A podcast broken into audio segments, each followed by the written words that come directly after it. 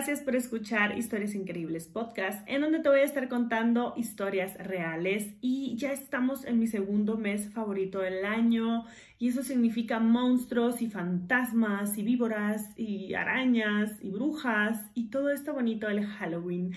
Si te gusta este tipo de contenido, eh, suscríbete y no olvides compartirlo con tu amigo de confianza, con las personas que creas que le gustan estos temas. Y como ya leíste en el título, el día de hoy te voy a hablar acerca de un personaje de ciencia llamado Robert Cornish. Y este señor em, trajo hacia mí una pesadilla que yo casi olvidaba por completo. Y es que buscando su biografía encontré ese video que les puse y les compartí al principio. Si tú me estás oyendo en formato podcast, te invito a que vayas a Instagram, ahí lo voy a dejar también, para que también te dé un poco de pánico. Y les cuento así súper rápido, mi pesadilla era acerca de una cabeza humana que estaba en una ah, como camilla de hospital y estaba conectada a un montón de cables y estaba hablando y estaba consciente. Yo no sé si a ustedes les ha pasado que hayan tenido una pesadilla tan horrenda que nunca la hayan podido superar. Esa es una de mis pesadillas tan feas y la tuve cuando era muy, muy chiquita. ¿Por qué? No lo sé, no me juzguen, no lo sé.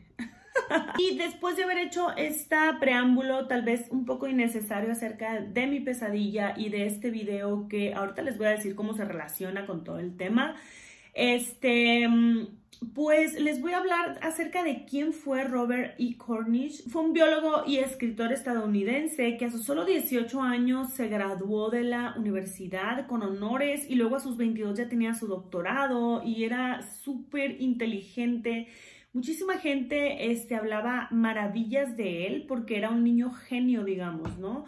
Nace en 1894 y poco a poco se dice que se fue haciendo como de una fama o de un prestigio ya que empezó a hacer muchos experimentos, muchos de ellos inútiles, así lo decía su biografía y tal cual se los quise decir. Pero ya más o menos por el 1931, cuando él tenía unos 37 años más o menos, le empezó a girar una idea por la cabeza, que yo creo que ya la tenía desde antes, pero no fue hasta sus 37 que empezó a ponerlo como en papel y ya hacer este, cristalizar esta idea que traía. Y para mí, que no soy científica ni médico, es realmente perturbadora y es que se trata de revivir muertos, así como lo oyen. El gobierno de los años 30 se dice que siempre estaba pendiente de lo que Cornish hacía, ya que les parecía como una persona muy poco elocuente, o sea, con ideas muy extrañas. Aparte, el hombre era un genio y hacía muchas cosas muy raras y siempre tenía éxito en sus ah, experimentos.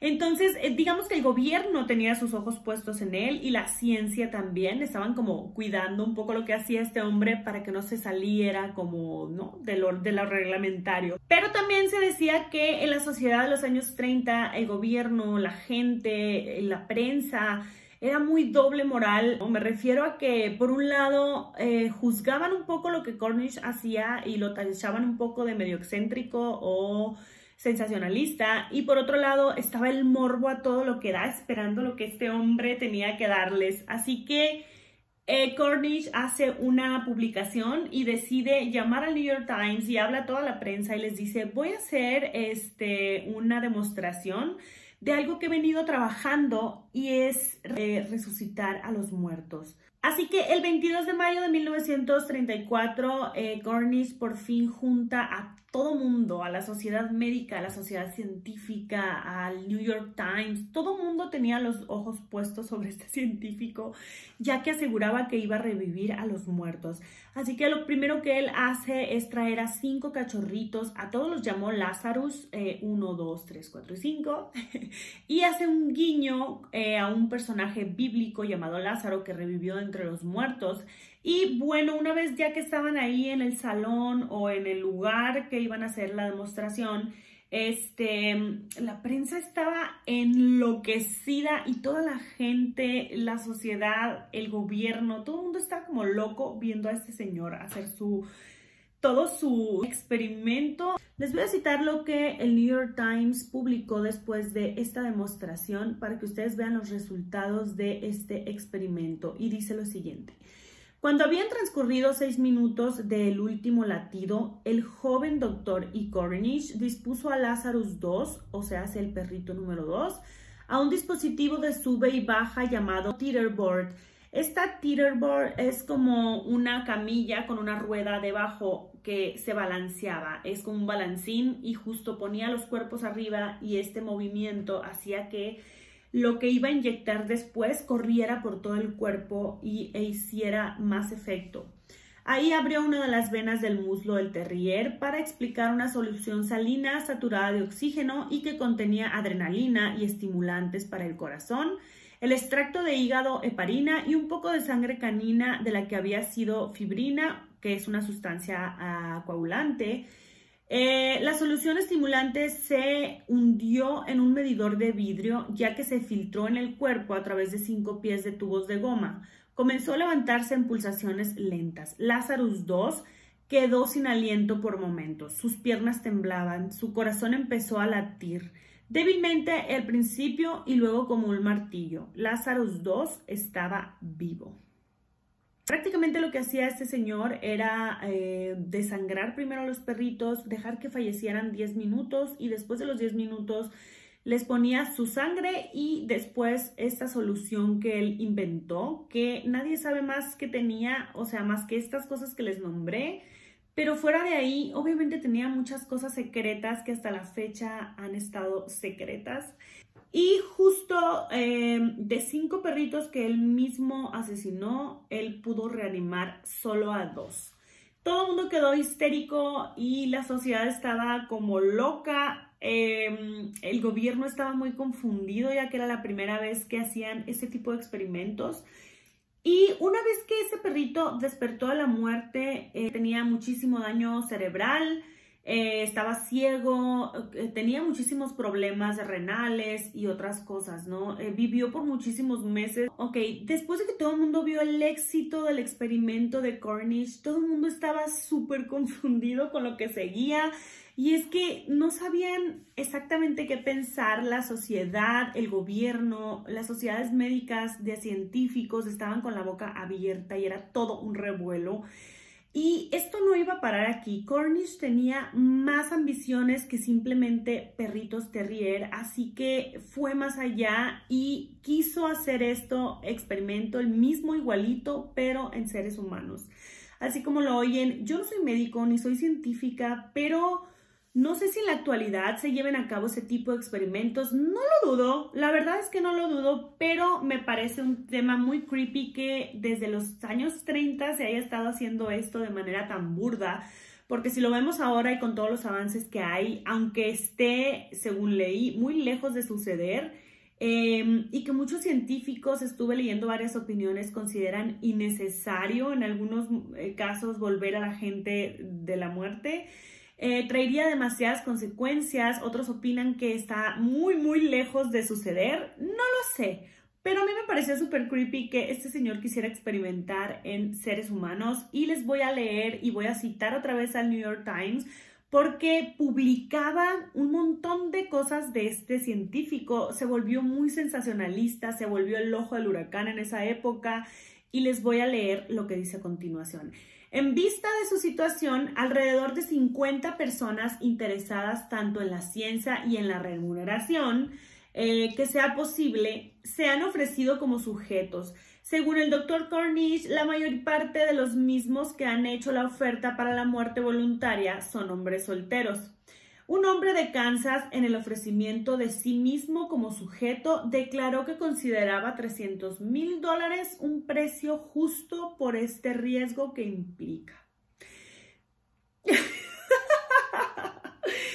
¿Qué tal? ¿Qué tal? O sea, yo sé que hay eh, muchos experimentos y mucha eh, medicina experimental que se hace hoy en día, si no la ciencia no avanzará jamás.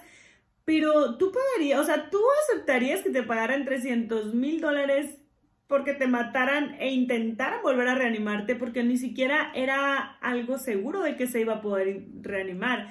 Es decir, lo iba a intentar. Así que después de esto, Cornish empieza a preguntarse en dónde puede conseguir cadáveres frescos que valgan la pena, que en verdad puedan servirle, porque recuerden que tenían que estar recién fallecidos para que esto funcionara en humanos, lo cual no sabía si funcionaba en humanos. Entonces fue aquí cuando a Cornish se le ocurre la idea grandiosa de escribir a varias cárceles que tenían este pasillo de la muerte, donde varias personas estaban condenadas a la cámara de gas o a la silla eléctrica a morir. Eh, les escribió para preguntarles si les podía regalar uno de los cuerpos que iban a desechar. Todo raro, es muy creepy y a la vez gracioso. No sé cómo explicarlo, pero todo eso parece absurdo y realmente pasó. Se los juro que pasó, hay documentación de todo esto. Esto se pone aún más creepy porque resulta que todas las cárceles obviamente le dijeron que no. Pero en 1947 un hombre condenado a muerte llamado Thomas McMonigle este, se contactó con Cornish y le dijo que él se ofrecía, o sea, que no perdía nada, que él quería ofrecerse para su experimento. Y era tanto el miedo que tenían de Cornish que le negaron rotundamente el derecho a ese cuerpo, ya que tenían miedo a que este sujeto en verdad reviviera y decían, ¿qué vamos a hacer con él, con un asesino suelto y libre y fuera de culpa? Es importante aclarar que Cornish no fue la primera persona que había hecho estos experimentos, ya que se tenían precedentes de científicos y médicos de la India o de Rusia estaban haciendo los mismos experimentos o ya los habían hecho antes. El, de hecho, el video que les puse al principio es un experimento ruso y justo este científico estaba experimentando con partes individuales del animal lo cual se me hizo súper creepy. Pero bueno, es, va unado a lo mismo ya que fueron, digamos, los que inspiraron a Cornish a realizar estos experimentos en Estados Unidos. Eh, pero sí fue el primero en traerlo a Occidente, así que vamos a darle ese mérito. Eh, Robert Cornish intentaba por todos los medios no ser como la burla de los, de los científicos o de los médicos y trataba como ya en este, en ese tiempo de como mantenerse al margen de sus experimentos y no salir tanto en el periódico y no ser tan controversial. Pero tomó a todo el mundo por sorpresa ya que lo invitaron a formar parte de una película llamada Life Return y él aceptó haciendo el papel del mismo. y como muchos esperaban, poco a poco Cornish fue como haciéndose a un lado de todo esto, del foco público, dejó de salir en la prensa, en el radio, en la tele, en las películas y este fue siendo vetado, por así decirlo, poco a poco por la comunidad médica y científica de Estados Unidos. Empezaron a prohibirle estas prácticas que hasta la fecha están en teoría prohibidas. Em, y él fue como alejándose y aún que él dejó muchísimo conocimiento con sus experimentos, muchas de las técnicas que se usan hoy en día para reanimar eh, fueron eh, parte de los experimentos de Cornish.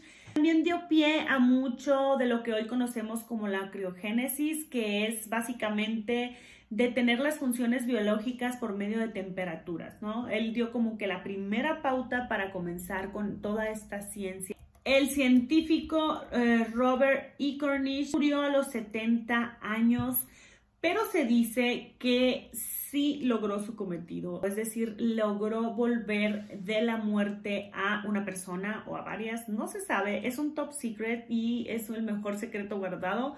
Así que, pues ahí les dejo esta historia. No sé qué piensan ustedes. ¿Ustedes creen que lo logró? Que no, porque él se retiró joven y después de ahí no se supo mucho de la vida de Cornish. Pero imagínense esta curiosidad por experimentar y teniendo todos los conocimientos. Yo creo, la verdad, sinceramente, que al menos lo intentó. No sé si lo haya logrado, pero creo por todo lo que estuve leyendo y por todas las cosas que vi, escuché, etcétera, creo que sí lo intentó. No sé, más allá de eso, no sé si se hubiera atrevido de haberlo logrado a publicarlo o haber dicho resucité a alguien, no sé, tal vez salió mal, no lo sé. Desde muy joven tenía esta idea que a lo mejor parece loca o descabellada, pero no deja de ser la cabeza y la mente de un científico, así que me pongo en su lugar y digo que era un visionario para su época y probablemente dentro de algunos años podamos simplemente revivir. No sé qué piensen ustedes. Ah, espero que les haya gustado mucho esta historia. Eh, su vida y su historia eh, inspiró a varios documentales, varias películas y varias animaciones. Incluso, no sé si se acuerdan de Frankie Winnie, que es una animación, está totalmente basada en esta historia. Eh, también la película de Lazarus Effect, documentales, libros y muchas historias están basadas en la vida de este hombre. Espero que les haya gustado mucho este video y les recuerdo que estaré dejando las imágenes en mis páginas de Facebook e Instagram, arroba historias increíbles podcast. Y también me puedes seguir en mi página de TikTok, que te la voy a dejar por aquí, en donde todos los días estoy subiendo este, cosas nuevas y también hago vivos y platicamos ahí de cosas paranormales, historias, etc. Y pues muchísimas gracias por haber llegado a este punto, por escuchar toda esta historia. Espero te haya gustado. Me despido, nos vemos en otro video. Bye.